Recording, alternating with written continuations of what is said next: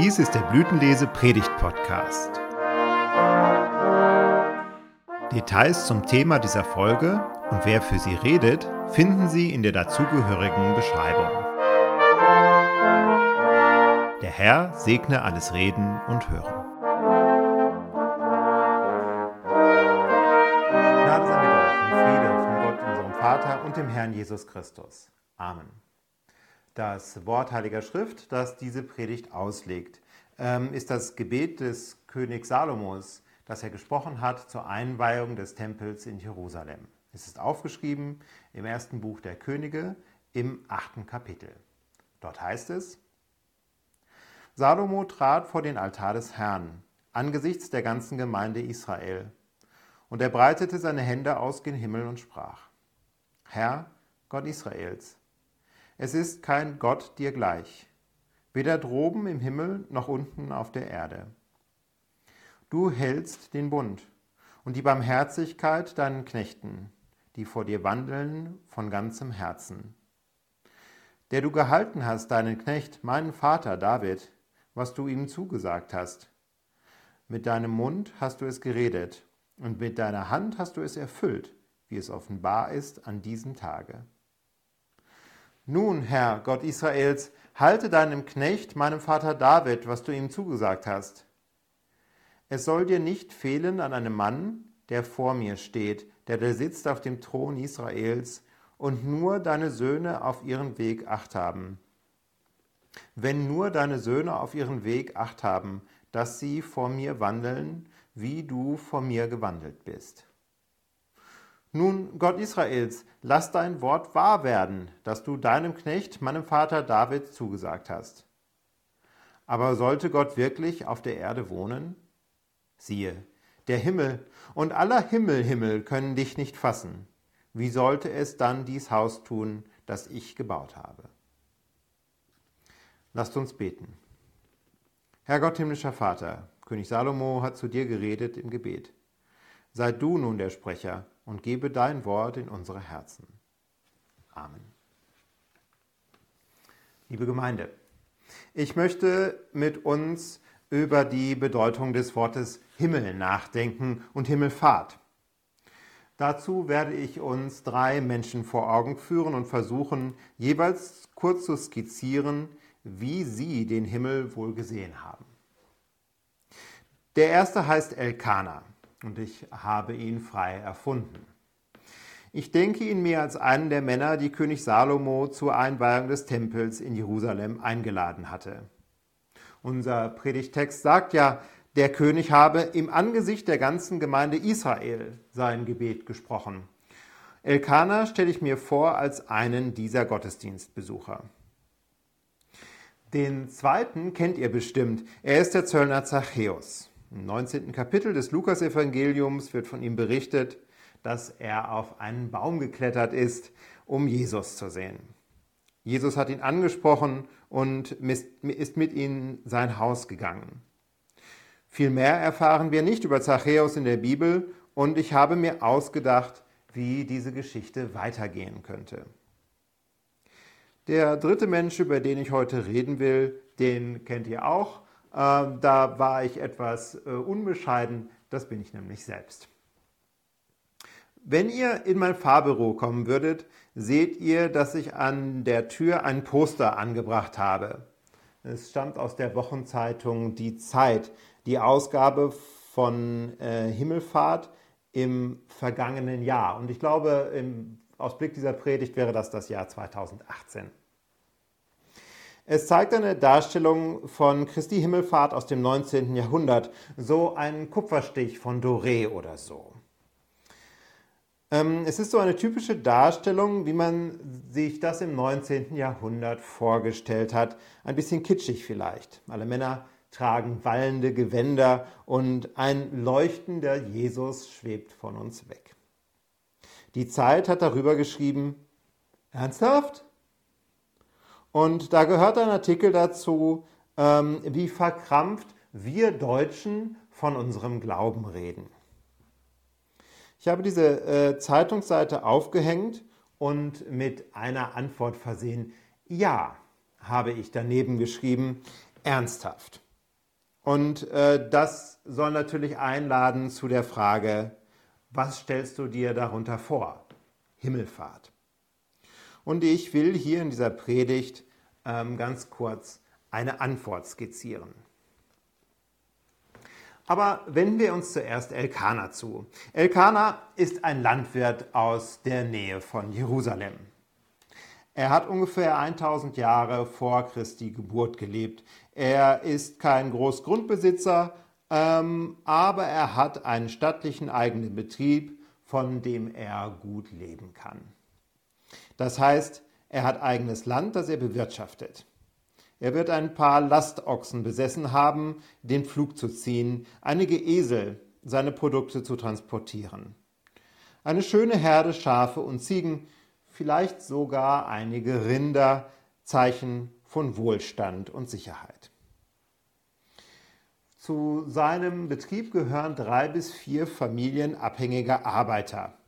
Knechte und Mägde würde Luther übersetzen. Es wäre nicht ganz falsch, diese Menschen als seine Sklaven zu bezeichnen.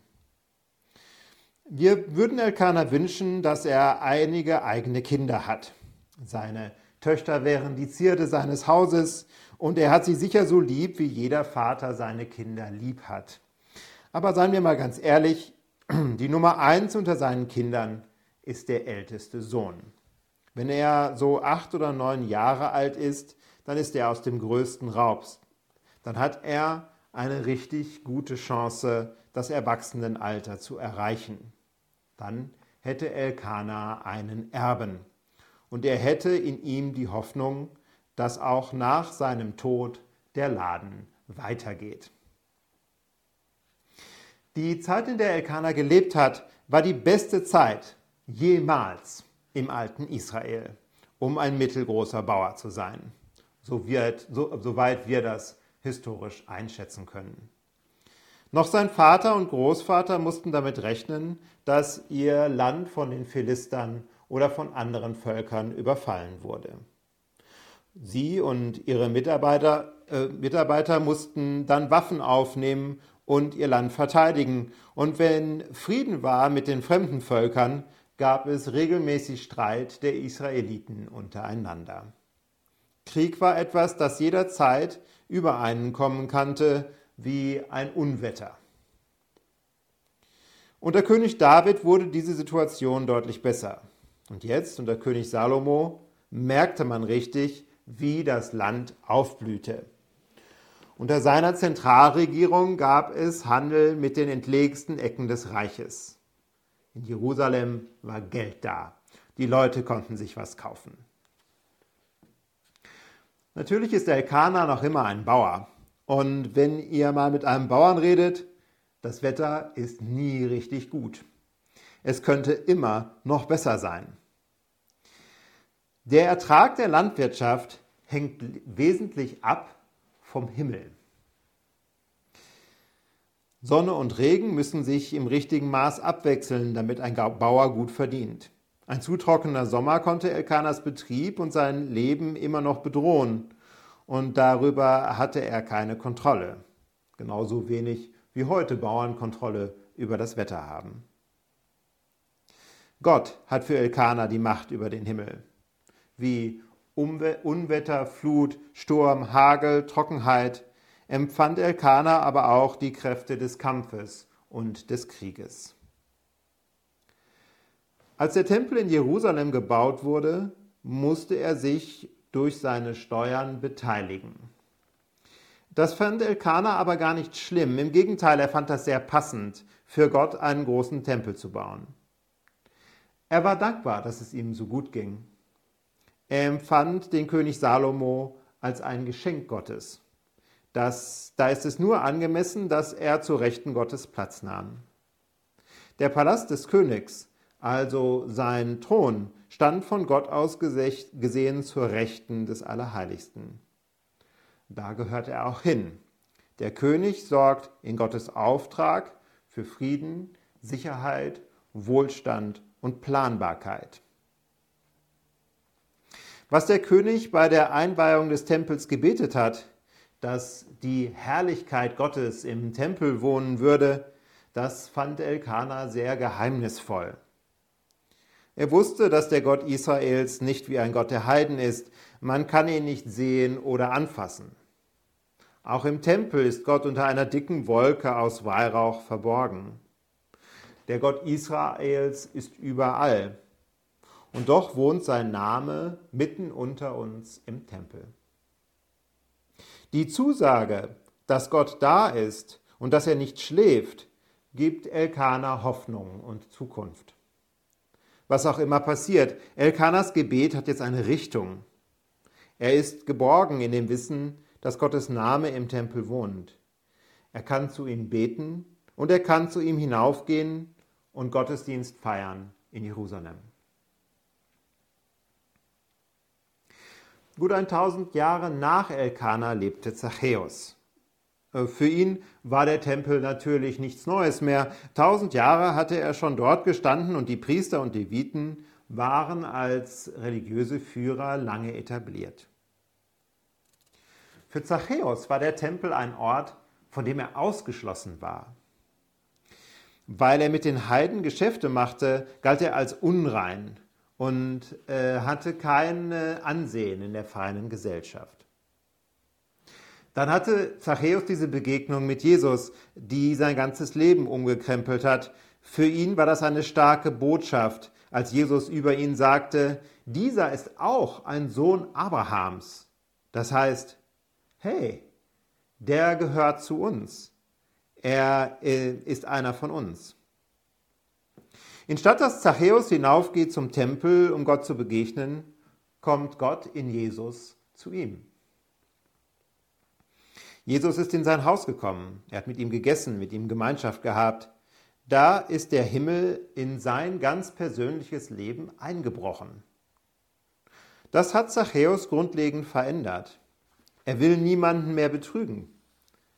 Er hat das Geld zurückgegeben, das er zu viel abgerechnet hat. Er hat jetzt neue Beziehungen, neue Freunde mit Juden und Heiden, die zu Jesus gehören gleichermaßen. Als Zachäus von der Kreuzigung hört, ist er erschüttert und dann hört er Gerüchte, dass Jesus auferstanden sei. Er sei sogar einigen seiner Jünger erschienen und er hätte mit ihnen gegessen. Und dann sei Jesus in den Himmel aufgenommen worden. Diese Dinge findet Zachäus alle sehr geheimnisvoll. Wie soll ein Mensch vom Tod auferstehen? Und ob er in den Himmel aufgenommen wurde? Auf einer Wolke? Zachäus hat das nicht gesehen. Die Zeugen sind schon glaubwürdig. Und hey, bei dem, was Jesus in seinem Leben gemacht hat, ähm, da traut er ihm alles zu. Gott ist unsichtbar und man kann ihn nicht anfassen. Aber Jesus hat Zachäus gesehen. Er ist ihm begegnet.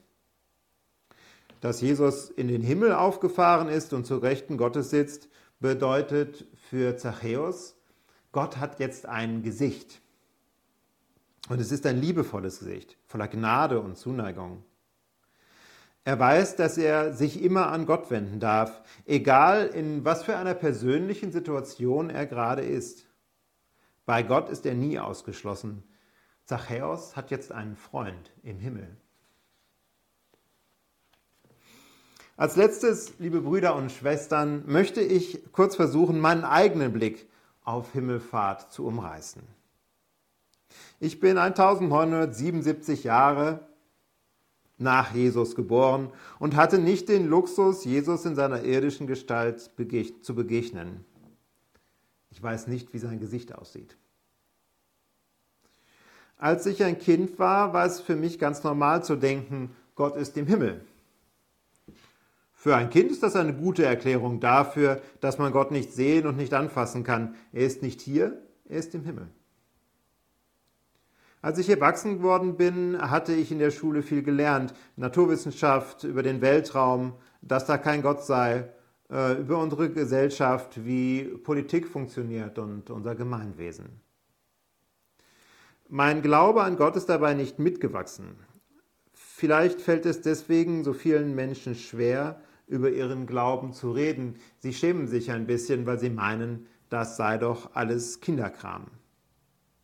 Dennoch fühlen sie vielleicht, dass sich dahinter etwas Größeres verbergen mag. Dabei sind es beide erwachsene Männer, sowohl mein israelitischer Landwirt Elkanah, den ich mir ausgedacht habe, als auch der Zöllner Zachäus, dem ich eine Haltung zur Himmelfahrt ein bisschen angedichtet habe. Sie sind antike Menschen natürlich. Sie leben in einem anderen Weltbild. Sie haben äh, einen anderen Stand der Naturwissenschaft. Aber sie sind keine Kinder. Der Glaube über Gott im Himmel, den sie zum Ausdruck bringen, ist der Glaube von Erwachsenen für Erwachsene. Für Elkanah habe ich mir relativ viele Details ausgedacht. Sein, Zeit, sein Leben ist zeitlich am weitesten von unserem entfernt. Und dennoch erlebt er dieselbe Welt. Für ihn als Bauer ist das Wetter ein großes Thema. Hier erlebt er den Himmel direkt. Er erlebt ihn als großen Segen, aber auch als Gefahr. Und trotzdem weiß er sich unter dem Himmel geborgen, weil Gott über alles, was er als Himmel sehen kann, erhaben ist. Aller Himmel, Himmel können dich nicht fassen, betet Salomo. Auch in meinem Leben gibt es viele Dinge, die ich nicht kontrollieren kann. Das fängt mit Banalitäten kann. Das fängt mit Banalitäten an. Ich kann mir nicht aussuchen, wann Stau ist auf der A1. Ich kann mir nicht aussuchen, wo in meinem Leben die Brüche und Untiefen sind. Missverständnisse, Streit, Enttäuschungen, Verletzungen und Unfälle, Menschen, die unerwartet gehen. Und trotzdem weiß ich mich unter Gottes Himmel geborgen. Ich kann mich immer an ihn wenden im Gebet, nicht nur mit Bitte, Lob und Dank, sondern auch mit der Klage bin ich bei ihm immer willkommen. Ich kann sein Wort hören im Studium der Heiligen Schrift und hier im Gottesdienst. Im Gebet und in seinem Wort ist Gott für mich ein Gegenüber, so wie er für Elkanah ein Gegenüber im Tempel war. Und Gott hat ein liebevolles Gesicht, das Angesicht Christi. Nein, ich habe Jesu Gesicht nie gesehen, aber ich weiß, dass er mich liebevoll anschaut. Er ist mal in mein Leben gekommen wie in das Leben von Zachäus, plötzlich und unerwartet, aus heiterem Himmel, wie man so sagt. Dieses Evangelium habe ich sehr deutlich gehört.